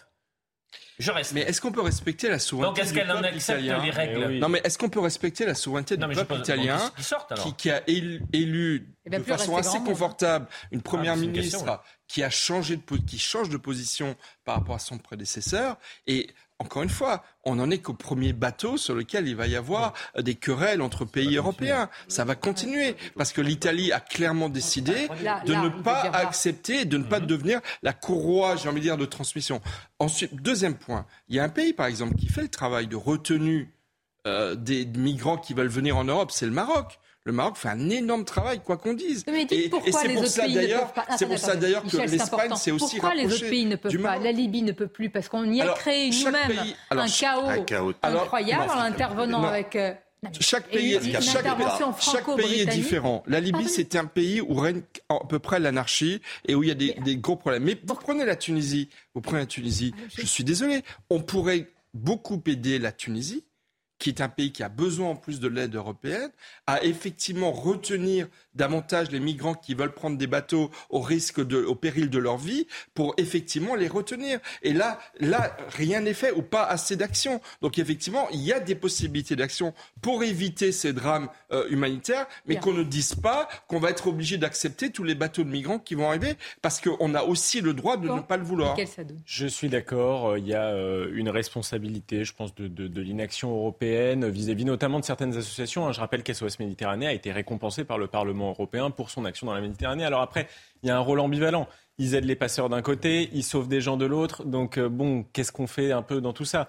Sur euh, l'Italie, moi je trouve que Giorgia Meloni a raison de se comporter comme ça parce qu'elle rend honneur à la légitimité qui lui a été conférée. La légitimité du peuple italien, ce n'est pas l'Union européenne qui l'a, ce n'est pas le gouvernement français, c'est Giorgia Meloni. Elle a été élue sur une politique migratoire et maintenant elle l'applique. Maintenant, on est dans une urgence. On est dans une urgence elle maintenant. prend l'argent, les fonds européens. Par contre, elle ne respecte pas les règles communes. Non, mais Belle vous pouvez hypocrisie. pas dire ça, Olivier. Mais c'est la été fois, un c'est élément important de sa campagne, en disant je ne sors pas de l'Union européenne. Non, maintenant, Mais la France s'honorerait, je pense, à prendre elle- ce elle bateau parce qu'on est dans des conditions d'urgence absolues. Mais c'est bah, sûr qu'à long terme, il faut quand même réfléchir à un plan. Voilà. Non mais attendez, à un plan, ça fait. euh, alors la question n'est pas de savoir s'il va continuer à avoir ses bateaux. Il y en aura de plus en plus, migration économique, euh, climatique, réfugiés aussi euh, politiques. La question, c'est pas pour ou contre, c'est ils sont là. La question, c'est pourquoi? Pourquoi est-ce que de manière sûre, on ne peut pas les ramener Évidemment, en prodiguant tous les soins, en apportant tout ce qu'il faut à ces personnes à bateau vers le port de départ? Pourquoi? À partir du moment où ils sont à côté des côtes européennes, des associations les amènent, France, euh, Italie, ça. Pourquoi? C'est pour ça qu'elle le fait. D'abord, Mais pourquoi on que- l'accepte C'est la question. on l'accepte parce qu'on est soumis à un certain nombre de conventions internationales, Ah, voilà. au droit de la mer, hein, Voilà. que nous avons un article 55 dans la Constitution française qui nous soumet euh, au respect euh, des conventions internationales, que euh, on parle de souveraineté nationale pour s'y opposer, mais la souveraineté nationale précisément s'est exprimée à l'occasion de l'élection du président de la République et à l'occasion des législatives en ne donnant pas la majorité aux partis qui portaient le fait de bousculer cet ordre juridique. Donc euh, précisément, la souveraineté nationale a avalisé le fait que nous respectons les traités auxquels nous sommes soumis. Ça, c'est Ça le premier la France, point. c'est pas à l'Italie. Le deuxième point, mais bien sûr, mais on peut, pas la France, pas on peut tout interroger, on peut même écouter la fin de la démonstration d'un des intervenants, ce que je viens de faire avec vous. Donc, euh, Dis donc, la quelle deuxi- le deuxième point euh, qui vient nous interroger, c'est euh, pourquoi Madame Mélanie est-elle quasiment contrainte de refuser l'accès de ce bateau? Pourquoi? Parce que les pays européens ne respectent pas entre eux ce que vous avez indiqué tout à l'heure, c'est-à-dire la juste répartition du flux migratoire. C'est-à-dire qu'on a tous signé des accords entre nous en disant qu'on allait répartir la population des réfugiés et qu'en réalité, la Grèce et l'Italie, avec une partie de l'Espagne, sont les seuls pays qui continuent à euh, avoir des afflux euh, de réfugiés sans que les autres pays les prennent en compte. Et voilà pourquoi on arrive à des situations de blocage et de rejet qui peuvent paraître violentes. Et le troisième point, c'est pourquoi on ne les renvoie pas vers les ports d'où ils sont partis. C'est parce que vous l'avez dit, il n'y a pas d'État. Mais la deuxième non, chose, non, attendez, en Libye, il n'y a pas d'État, il n'y a pas de structure. En Libye, mais en Tunisie, au Maroc, en Algérie, il y a quand même trois pays. Mais vous remarquerez non, non, mais attendez, ces réfugiés arrivent d'Afrique. Bien sûr, c'est non, mais attendez. Mais ces réfugiés, non, il fait le job. On ne peut pas dire qu'en Tunisie, en Algérie, au Maroc, il y a pas, il y a des, il y a un État, il y a des structures, il y a une autorité, il y a une police, il y a des gardes frontières. Oui. Donc bah oui. Si, si, si, si. Oui, parfois symbolique, parfois plus symbolique qu'autre chose. Ah bah, et, et je pense aux enclaves, aux enclaves espagnoles. Ah oui. Non, mais moi, je pose une question. Je ne dis pas qu'il faut. Je dis pourquoi est-ce que ces ports sont considérés comme n'étant pas sûrs par les associations? Mais parce que ce n'est pas le, le lieu d'arrivée de ces réfugiés c'est un lieu de transit. Donc c'est une fiction quand on vous dit que les, les Mais quel est le lieu d'arrivée alors C'est le lieu de départ et il est totalement oui, incontrôlé. Bien sûr que c'est forcément l'Europe. Parce que c'est aussi parce que bah c'est alors, aussi une alors dans ce cas-là, économique. Donnons droit, euh, raison à tous les passeurs qui. qui vous, voyez, euh... vous, avez une photo qui illustre le, le, le, drame des réfugiés ou en tout cas la réalité Mais si on, migratoire. on gouverne par l'émotion, alors dans ce cas-là, vous voyez. Non, non, il n'y a pas que de l'émotion. Simplement, je vais si, vous dire l'illustration. On le fait la, donnée, la donnée migratoire, ça n'est pas une émotion. Bon, vous voyez bien qu'il s'agit de réfugiés qui arrivent d'Afrique noire. C'est-à-dire qu'ils n'ont pas l'intention de s'installer en Afrique du Nord, ils ont l'intention de s'installer en Europe. Oui, voilà. enfin, on a quand même le droit d'avoir aussi un choix, euh, l'immigration choisie. Je ne vous dis pas le non, mais contraire. Il y a, il y a 250 à, 3, il y a 250 à 300 km entre les côtes le tunisiennes et les côtes italiennes. Ces gens-là ne prennent pas pour objectif l'Afrique du Nord, mais non, pour moi, s'il vous plaît, c'est pas le seul débat. Après, les conséquences que ça a. Qu'est-ce qui est difficile dans la phrase pas tous en même temps? C'est pas tous. Moi, j'étais très sage, madame. Non, mais vraiment, on a quand même deux voilà. heures, donc euh, allez-y, Michel. Il y a, il y a 200-300 km entre les côtes tunisiennes et les côtes italiennes. La Tunisie, c'est un, pays qui est partenaire de la France et de l'Europe et, notamment de l'Italie. La Tunisie va accueillir dans 15 jours le sommet euh, mondial de la francophonie. Enfin, on a quand même des moyens de pression sur la Tunisie pour convaincre le président tunisien, qui lui-même a des difficultés dans son pays, à mettre les moyens de retenir les migrants dont l'Europe est quand même libre de dire on ne peut pas les accueillir. Enfin, c'est quand même un choix. Et ce qui est en jeu avec l'élection de Mme Meloni, comme aux, Pays-Bas et en Suède avec les évolutions politiques, c'est effectivement des changements des règles européennes. Et on va aller vers là nécessairement. Non mais pardon, il y, a une chose qui a été dite là, je trouve, qui mérite quand même un peu de débat, c'est la question de l'émotion. Parce qu'effectivement, si vous voulez, quand on nous prend à la gorge en nous disant, vous vous rendez compte, ils vont se noyer en mer, d'abord, si vous voulez, je crois que c'est organisé. C'est-à-dire les passeurs, ils ne montraient pas sur les ratios des passeurs s'il n'y avait pas les bateaux pour venir les chercher. Ces gens-là ne sont pas... Il y a une situation, il y a une réalité. Non mais sinon c'est non j'essaye de vous dire, c'est que si oui. on les ramenait peut-être, euh, euh, euh, que ça, ça, serait dissuasif pour la suite. Parce que, comme vous l'avez dit, très peu finalement auront le droit à l'asile. Mais la question de l'émotion, on est tous émus. On avait tous été émus par la photo du petit Aylan. Et d'ailleurs, des associations, à partir de cette photo, avaient dit oui, il faut arrêter avec la forteresse Europe, etc., etc. Mais je crois que précisément le rôle des hommes d'État, vous allez me dire, et des femmes d'État, le rôle de nos élus, le rôle des politiques, si vous voulez, ça n'est pas simplement de céder à l'émotion, notamment sur ces questions-là, parce que si on s'intéresse qu'aucun individuel. Nous avons tous un cœur. Nous voulons tous que mais enfin, Vous ne répondez pas à ma question. Hein. Pardon. Bon, et donc, si on gouverne avec la lucidité, qu'est-ce que vous faites? Je dis, on les renvoie dans leur port d'origine et on examine les demandes d'asile oh. là-bas. Il n'y a, pas de il n'y a pas de. Si, les bateaux sont partis de quelque part. Non, mais, oui, oui, non, mais il n'y a pas de port d'origine. Ils n'arrivent pas d'un port, ces gens qui arrivent d'Afrique noire. je te parle de l'endroit d'où est parti leur bateau. Mais moi, ils sont dans un bateau. Non, mais c'est pas leur port d'origine. Alors là, je commence à m'énerver. Je retire le mot port d'origine. On les ramène à l'endroit d'où le bateau est parti. Voilà. Alors, tu vois, c'est, on peut imaginer cette solution, mais ça ne sera qu'un pis-aller. Pourquoi? D'abord parce qu'il n'y a aucune, aucun problème à, examiner le sujet froidement en faisant fi de l'émotion. Mais on ne peut pas dire que le sujet n'est traité que par le biais de l'émotion, parce que là, on verse dans l'excès inverse.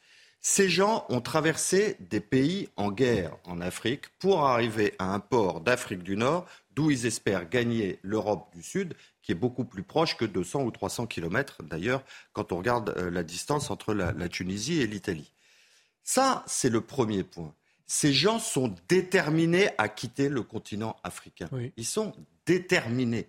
Voilà, ça, ce n'est pas de l'émotion, c'est une donnée. Donc, si tu veux, ces gens, contrairement à ce que tu dis, ils sont prêts à prendre le danger de couler en mer. Parce qu'ils ont déjà pris d'autres dangers qui ont également mis leur vie en péril pour pouvoir se réfugier en Europe. Alors quelle est la solution? Donc, moi, je trouve que, que nous devrions être si on déterminés à les refuser aussi parce qu'il y a une souveraineté quand même européenne qui doit s'appliquer. Ils sont peut-être déterminés. Il faut qu'ils trouvent une détermination également en face parce que qui sera responsable si l'un d'entre eux commet demain un crime ou un délit? On connaît la surreprésentation des étrangers et notamment en partance du Maghreb ou d'Afrique dans les crimes et délits en France, notamment dans les grandes villes. On a des chiffres du ministère de l'Intérieur et on en parle toute la journée.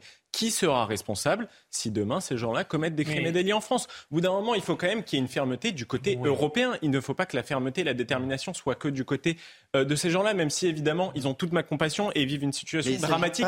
et je suis pour les accueillir temporairement le temps de les renvoyer chez eux. J'entends vos déterminations, c'est très bien, mais on ne répond pas à, Carbone, puisqu'on passe nos plateaux à, parler, il faut le faire, des conséquences, sans, sans jamais trop euh, traiter quand même les causes. Est-ce qu'on peut avoir une réflexion sur ce qu'a provoqué les guerres euh, des 20 dernières années? Les règlements des conflits tels que ça s'est passé euh, qu'on revienne un peu sur l'épisode libyen. On peut le faire. on peut le. Non, mais pourquoi euh, Je vous ai pas interrompu. J'aimerais. Ça va pas. ça va aller. Donc, est-ce qu'on peut faire le bilan des interventions guerrières? Ce qu'elles ont provoqué L'effondrement d'État, par exemple, je, je passe. Est-ce qu'on peut, alors qu'on est en COP 27, se dire que les enjeux climatiques font que il y a les petits États insulaires qui viennent d'intervenir auprès de l'ONU en disant voilà notre situation. Et personne ne la prend au sérieux. Deuxième chose, sur les conséquences économiques, avec ce continent africain qui est une, horreur concernant l'explosion des inégalités et, des dirigeants. Et des dirigeants. Donc les inégalités dans le monde. À partir du moment où vous ne jouerez pas sur les causes, vous pouvez avoir la meilleure des déterminations sur le fait qu'ils ne viendront pas il y aura des migrations. Parce que les gens qui sont portés par le désespoir, vous les maintenez pas en place. Pourquoi les dirigeants Ils essaient de sauver leur vie et leur existence. et, moi, je, et, moi, je, revendique le fait de continuer à avoir une certaine émotion. Pourquoi les dire Mais heureusement. Mais, et, les déterminations Elle va être facile. sur plateau télé. Vous n'avez pas le monopole de l'émotion, c'est facile. mais, pourquoi les dirigeants africains ne sont pas imbibés de la même... C'est un vrai problème, oui. Bah, alors pourquoi, on, ne les culpabilise pas Pourquoi on ne les responsabilise pas Mais parce que c'est mais parce que c'est le bal des hypocrites. mais pourquoi on ne les fait pas payer Mais si on peut, moi je voudrais répondre à Olivier, c'est pas la question de ne pas avoir d'émotion. Je dis simplement que l'émotion ne peut pas être le gouvernail de la politique. Maintenant, pardon, maintenant comme on n'est pas capable d'agir d'un trait de plume, et ni même d'ailleurs euh, très facilement sur les causes, est-ce que ça signifie qu'on doit, et je voudrais aller au bout de ma phrase, accepter que tous ces gens viennent parce qu'ils sont démunis et qu'on comprend bien que d'un point de vue individuel, ils veulent une vie meilleure, parce que ce qu'on oublie de dire, c'est que c'est peut-être ingérable, intenable, comme l'avait dit Emmanuel Macron pour les sociétés européennes, mais c'est aussi intenable pour eux. Parce que combien vont trouver en Europe la vie meilleure qu'ils recherchent Honnêtement, quelle vie vont-ils avoir? Regardez ce qui se passe à la chapelle, où les Afghans reviennent pour la 17e fois. Les mêmes, quand je dis pas les Afghans, pas tous les Afghans, des Afghans qui étaient déjà là reviennent. C'est juste, c'est un échec de début à la fin. Je pense qu'à un moment, on doit aussi se poser la question des conséquences D'accord Et déjà, par exemple, essayer, comme on l'a dit mille fois, de limiter euh, euh, l'arrivée par asile euh, à ceux qui ont le droit à ceux qui auront le droit à cet asile, peut-être. Donc, il me semble, Olivier, peut-être que j'ai l'air dur en disant cela, je dis simplement que, de toute façon, à l'arrivée, tu ne vas faire que des malheureux. de toute façon, la question n'est plus de savoir euh, pour ou contre l'immigration. Ça va être tellement des vagues et des vagues. La question, c'est comment est-ce qu'on peut un mmh. temps soit peu réguler ou avoir encore un peu de souveraineté en, restant dans la dignité et l'humanité de l'accueil? Parce que quand vous les voyez au nord de Paris, par de la Chapelle, etc., il n'y a qu'une partie de la gauche et des associations associations qui sont contents de les avoir accueillis et de les, et de, les traiter. Non, mais pardonnez-moi. Et avec un. Parti de la gauche, hop, c'est la pause. On va se retrouver dans quelques instants. C'est pour ça que je fais cette transition. Mais vous aurez la parole juste après, je vous assure, maître, puisque nous allons parler Tiens, on va parler euh, d'Emmanuel Macron euh, et de sa stratégie, enfin pas sa stratégie militaire, de l'armée française. Oui, nous avons des femmes et des hommes exceptionnels, une armée, je veux dire, avec des compétences exceptionnelles, mais vous allez voir qu'au niveau des moyens, là encore, vraiment, ça pêche et c'est grave parce que beaucoup tirent la sonnette d'alarme en disant mais si nous avions à faire face, malheureusement, évidemment, scénario du pire, à une guerre de haute intensité, est-ce que nous serions prêts? Dans la durée, oui. Eh, eh bien, on va en parler. Ce sujet et d'autres, à tout de suite. Merci d'être avec nous. Dans quelques instants, nous parlerons de la stratégie militaire d'Emmanuel Macron, puis nous parlerons de, ce qu'il a. Alors, est-ce que ça a été fait? Je ne sais pas. Emmanuel Macron est litreuillé à bord du sous-marin Suffren, et je crois qu'il y a cinq ans, c'était à bord du sous-marin le Terrible euh, c'était au large de Brest, c'est bien ça James Bond alors, allez ah Non, mais je suis sûr que vous, vous rêvez d'enfiler comme c'est la combinaison de la marine nationale, comme nous tous. Bon, Adrien également, Spiteri, mais pour l'heure, il enfile le costume de celui qui va nous présenter. C'est News Info, les titres, Adrien. Les représentants d'Air Français, d'Airbus à la barre. L'audience reprend à l'instant au procès du crash Rio-Paris. L'heure est aux interrogatoires pour les deux entreprises. Elles sont jugées pour homicide involontaire. 216 passagers avaient perdu la vie lors du crash en 2019. La veste obligatoire pour les hommes dans l'hémicycle, la cravate recommandée. Une réunion du bureau de l'Assemblée nationale a eu lieu ce mercredi à la demande du député LR Éric Ciotti. Il dénonçait, je cite, un relâchement vestimentaire. Et puis Meta annonce la suppression d'11 000 emplois. Cela représente 13% de ses effectifs. La maison mère de Facebook est affectée par la crise économique. Il s'agit du premier plan social de l'histoire du groupe. De son côté, Twitter, récemment racheté par Elon Musk, a licencié environ la moitié de ses salariés. Merci Adrien, on va, s'arrêter sur notre débat. On accueille avec nous Eric de Ritmaten. Merci d'être là Eric, pour des chiffres et des données très précises justement parce que la question est sérieuse. Est-ce qu'on a encore les moyens en France? Si nous devions par malheur, évidemment, faire face à une guerre de haute intensité. Ce sont les guerres longues qui impliquent véritablement un, un effort et puis une implication très importante. Eh bien, est-ce que la France pourrait faire face à cela? Vous allez nous dire dans quelques instants, Eric, je parlais tout à l'heure de l'illitroyage euh, d'Emmanuel Macron. Ça, vous a fait sourire, mais c'est pas, important hein, parce que ce sont d'abord des opérations qui sont extrêmement compliquées. Je suis sûre que vous avez tous envie d'être élitroyés sur. Ah oui, moi oui. vous avez vu le, non mais vous, attention qu'on rate le sous-marin quand vous mettez à la mer. moi je voudrais être élitroyé. bon, allez, soyons sérieux. Éric de Ritmaten, les chiffres, quand on pose cette question, franchement, ça fait froid dans le dos. Quels sont les chiffres et la réalité? Alors, si vous voulez, quand tout allait bien, quand on était en paix depuis des années, à la limite, on pensait moins à la défense. Mais c'est vrai que depuis quelque temps, ça monte en puissance. On commence à avoir des craintes hein, sur l'évolution euh, euh, des conflits en Europe. Donc, effectivement, les, budgets, ce qui existe aujourd'hui, est insuffisant. Il ne faut pas avoir peur de dire que la France est trop faible. J'ai interrogé euh, plusieurs généraux, notamment le général Clermont, qu'on connaît bien, puisqu'il est expert chez nous. Et aujourd'hui, je vais vous donner le chiffre on a 43 milliards d'euros de budget annuel pour la défense.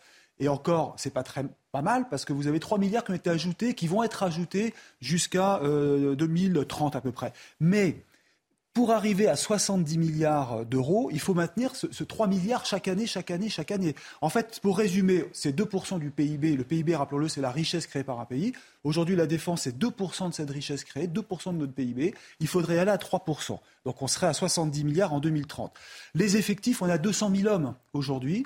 Donc le, monde de la défense dit non, c'est pas suffisant. D'ailleurs, rappelez-vous, le général de Villiers, mmh. euh, faute de moyens suffisants, était parti de l'état-major hein, de l'armée.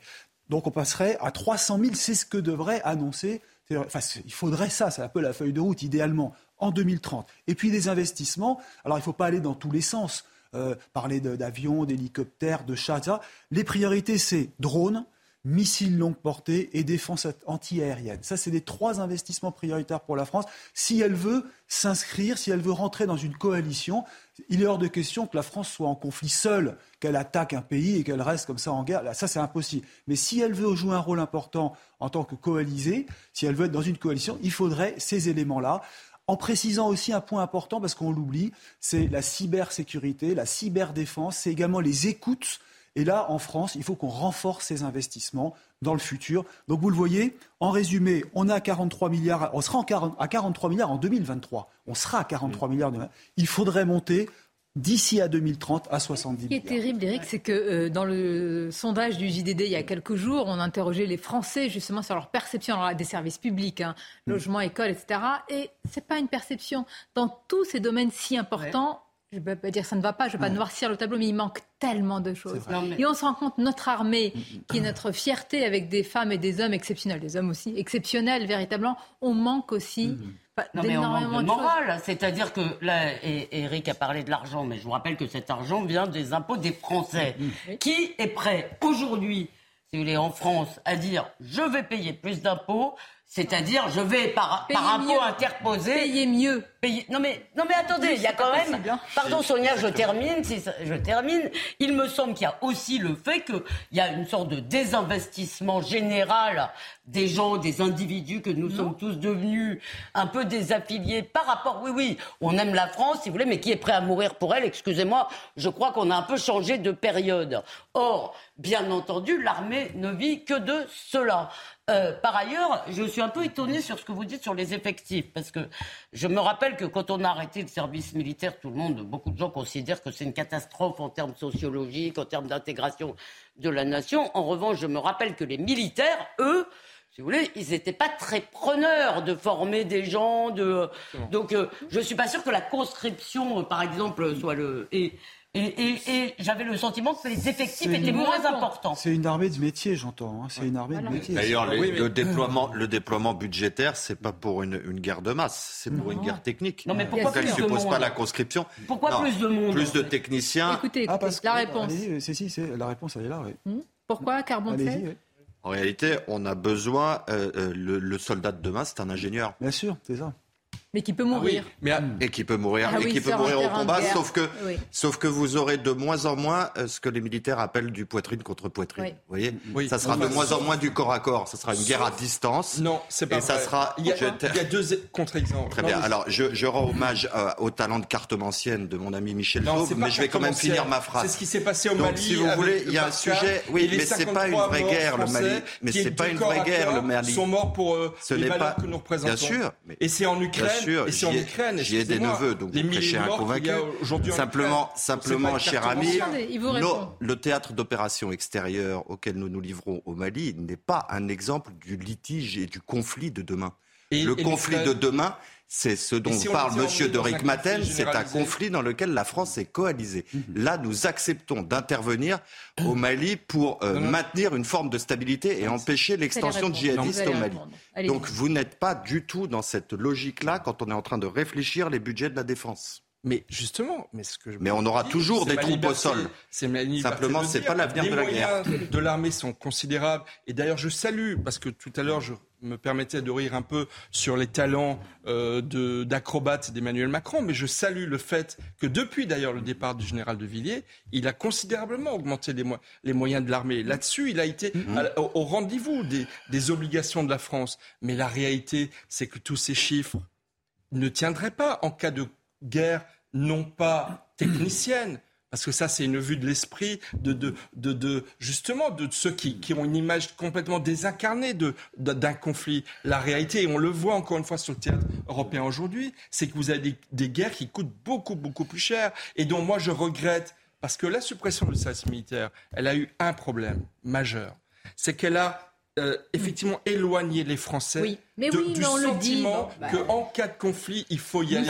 Et, et l'exemple des Ukrainiens le montre bien. Vous pouvez avoir une armée faible, techniquement, en termes de budget, est très forte sur le terrain. Excusez-moi, les Ukrainiens ont un courage exceptionnel, mais derrière, il y a toute la logistique et, la, et, les, il faut les américains. le renseignement américain. Américaine et le budget européen. C'était important que Eric nous redonne les chiffres parce que c'est important de poser le débat tel, quoi, la situation telle qu'elle est. Je rappelle une chose, c'est que le chef d'état-major des armées de Villiers en 2017, au tout début, à l'amorce du premier quinquennat d'Emmanuel Macron, il part pas uniquement sur un désaccord sur le moyen, mais sur une humiliation publique en présence de son homologue allemand à l'époque. Il faut se rappeler de ce qui s'était passé. Ça a fait des dégâts euh, euh, auprès des militaires. Première chose. Deuxième chose, euh, je ne sais pas quelle est la, vision stratégique. Une, une, ligne budgétaire ne fait pas une vision stratégique. concernant la défense. Et puis, il y a aussi tout le complexe militaro-industriel qui est très agissant. Regardez les commandes, par exemple, pour les 100 milliards de, l'armée allemande. Regardez vers où sont allées ces commandes, c'est-à-dire de mémoire vers les États-Unis et Israël. Regardez ce qui s'est passé dans la, dans la zone Indo-Pacifique avec euh, les sous-marins. Donc il y a aussi des enjeux internationaux sur le complexe militaro-industriel où la France ne me semble pas être très bien positionnée. Alors si quand même, parce que euh, bon, elle, espère mener à bien le SCAF, hein, vous savez, c'est le mhm. système de combat aérien du futur, avec Dassault notamment. Donc là, il y a, c'est un espoir. En revanche, vous avez raison. qu'il était dans les choux. Non, non, non, non, ça, ça, redémarre. Il y a des chances que ça marche. Euh, ben, enfin bon, le problème, c'est effectivement, vous avez tout à fait raison sur euh, les allures de chasse. Hein, L'Allemagne n'a pas joué la carte européenne, et ça, c'est pas bien. Hein, c'est vraiment. Bah, c'est-à-dire que l'Allemagne défend ce qu'elle considère être comme ses intérêts. Ce qui est pas bien, c'est que nous, on ne défend pas les nôtres. Ah, écoutez, euh, oui, Mais qui a été surpris réellement que l'Allemagne se tourne vers ses avions euh, américains euh, Apparemment, Emmanuel Macron. oui. Il a été commissaire des sous-marins. Hein. Ouais, ouais. Oui, ah, oui, moi, ce qui me, ce qui m'interroge. la Pologne, quand elle avait intégré l'Europe, qui a acheté des F-16 le lendemain de son adhésion J'entends le, j'entends le débat sur ces guerres qui sont moins meurtrières. Moi, je suis plutôt d'accord avec ce qui a été dit. C'est vrai que même quand on regarde le conflit en Ukraine, ça se compte, alors c'est toujours dramatique, mais ça se compte en milliers de morts. On n'est pas dans les boucheries qui ont eu lieu au XXe mmh. siècle, etc. Euh, par ailleurs, quand on parle de préparer la guerre, bon, on peut se demander quel type de guerre on prépare. Et, contre quel ennemi? et contre quel ennemi? Et ça va faire varier un petit peu l'équipement dont on va avoir besoin et les forces qu'on va devoir recruter. Donc euh, certains prédisent euh, des guerres euh, des micro-guérillas, disons, civiles qui auront lieu sur le territoire. Euh, là, on a plutôt l'air de s'équiper en missiles antibalistiques, etc., donc comme, euh, comme Israël, donc apparemment pour faire face à des menaces qui viennent de l'extérieur. Mais attendez, Bien sûr. nos militaires, quand même, parce qu'on parle beaucoup de militaires sur le terrain, ils réfléchissent, ils lisent, ils ont lu Clausewitz, enfin, je veux dire, voilà, moi je me souviens, non mais c'est vrai, le général, comment s'appelle-t-il, qui est maintenant s'occupe de Notre-Dame? Euh, Georges Lain. Voilà, bah, Georges Lain, quand vous l'écoutez, c'est quelqu'un qui réfléchit à la suite. Hein. Ce sont des gens, qui, ce sont des stratèges. Il n'y a pas que le président qui est là avec son papier et le ministre des Armées en disant. Euh, nous ne le prenons pas pour des choses à C'est important. Alors, par exemple, je... beaucoup de nos généraux n'ont pas connu la guerre, il hein, faut le dire aussi. Hein. Ils n'ont pas été sur un terrain de guerre. Ils ont connu la Bosnie. Mais il faut s'en réjouir. Mais il faut s'en réjouir. Il y a eu quand même l'armée française a été l'armée française depuis. Non mais, l'armée française depuis quelques années, Sonia est, engagée sur des terrains étrangers. Moi j'ai vu, moi j'ai vu nos soldats. Et d'ailleurs, général Pugh. Pardon, ça me fait de la peine d'entendre ça aujourd'hui parce que je me rappelle il y a quelques années, donc il y a une vingtaine d'années, quand j'allais en Bosnie, quand j'allais en ex-Yougoslavie, à, comment ça s'appelle, euh, au Kosovo euh, à Mitrovica, voilà, je cherchais le nom. Euh, euh, je me rappelle que quand même, parmi toutes les nations euh, qui étaient là militaires, qui étaient représentées en, termes militaires, la France était, vraiment regardée avec admiration. C'est elle qui formait souvent. Alors il y avait des soldats qui arrivaient souvent de pays euh, sans équipement, sans, même sans grande formation. Les Français étaient l'armée phare de ces opérations. Au Mali. Mais si vous voulez, pour, pour parler uniquement économie, qui est mon domaine, on, se rend compte aujourd'hui à tout niveau que la France manque de moyens. Regardez hier pour la transition écologique, la décarbonation, on en parler, ça, va coûter 54 milliards par an. On se dit où on va trouver l'argent pour faire ça? Euh, c'est pareil pour le monde médical, c'est pareil pour le monde de la sécurité.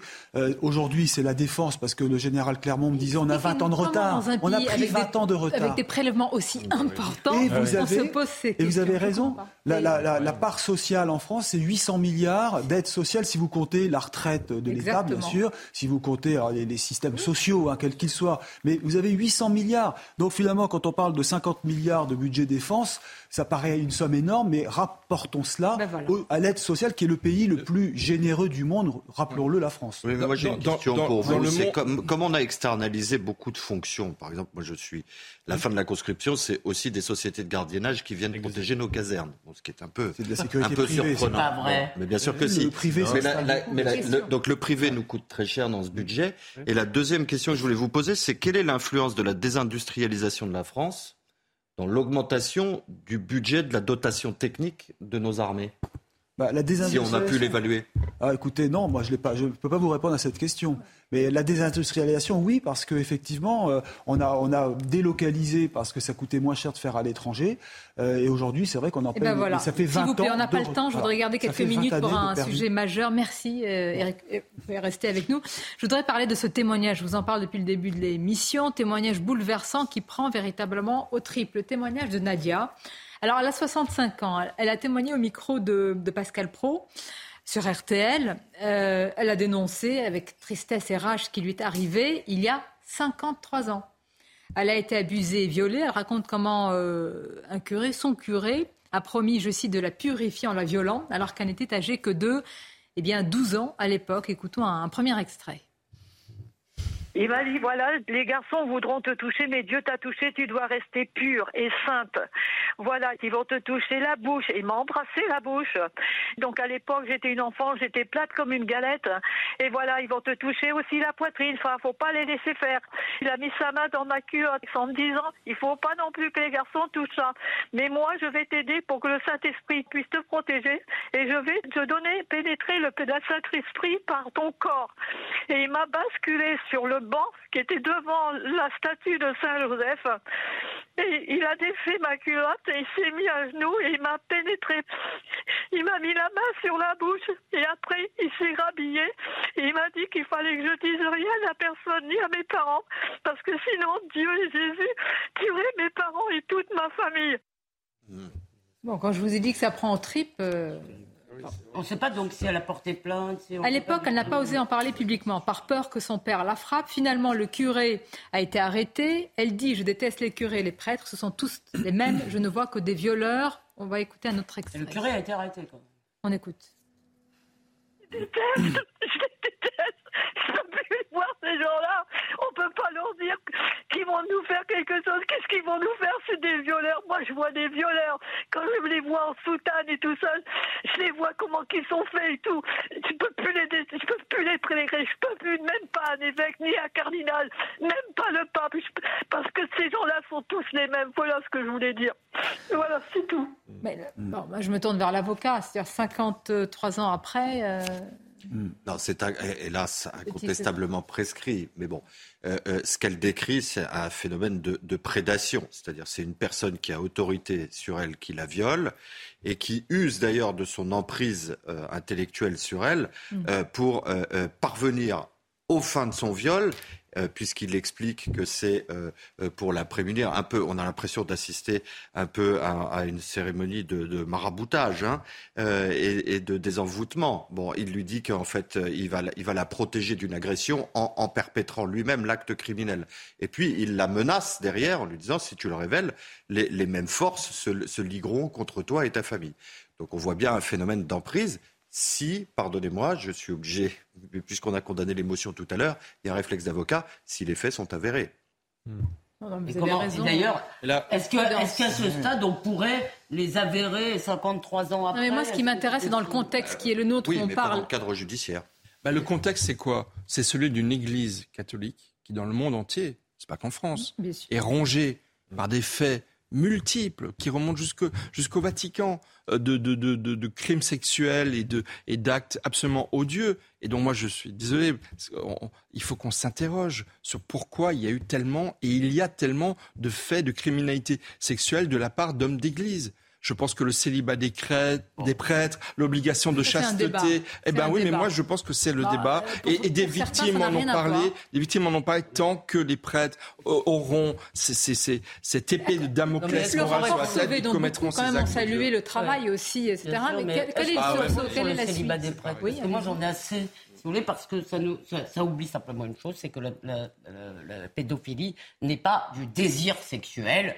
Euh, pourquoi j'emploie le mot désir Le désir sexuel semble... Personne ne le dit sur ce plateau, là. Mais non, mais mais si vous dites, pardon, si vous dites que c'est le célibat, c'est-à-dire des gens qui sont une, une, une abstinence contrainte, qui deviennent pédophiles, ça veut dire que vous mettez la pédophilie sur le même plan que le désir, en quelque sorte. Or, euh, si vous voulez, la pédophilie me semble quand même relever d'une pathologie. Voilà. C'est pas le désir sexuel de Monsieur Tout le Monde.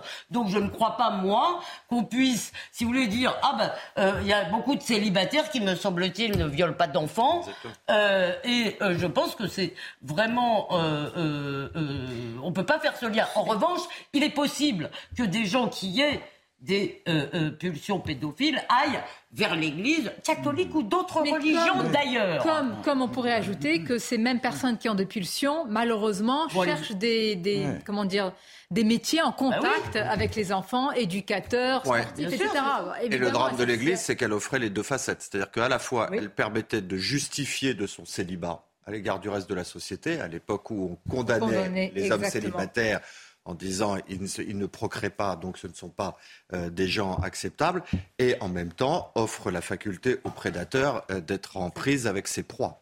En tous les cas, évidemment, vous voulez insister sur ce témoignage. Euh, Pascal a, qui a interviewé, qui a, qui a recueilli finalement à son micro le témoignage bouleversant de cette femme, a, a, passé de larges extraits. Nous arrivons à la fin de cette émission. Je vais vous remercier. C'était animé, hein c'était vif. Eric, vous avez vu euh, l'équipe du mercredi C'est bah, Mais vous, vous, vous, vous apportez pas des sujets très rigolos. On parle de l'actualité, hein, malheureusement. Euh, mais il faut en parler. Il y a toujours des solutions. Tout n'est pas noir, évidemment. Et vous êtes là pour parler aussi, parfois. Hmm comme dans un tableau, évidemment, des lumières et des couleurs. Merci que personne ne se colle dessus. ah, le sourire. Bravo. À bientôt, à demain, grand plaisir sur CNews.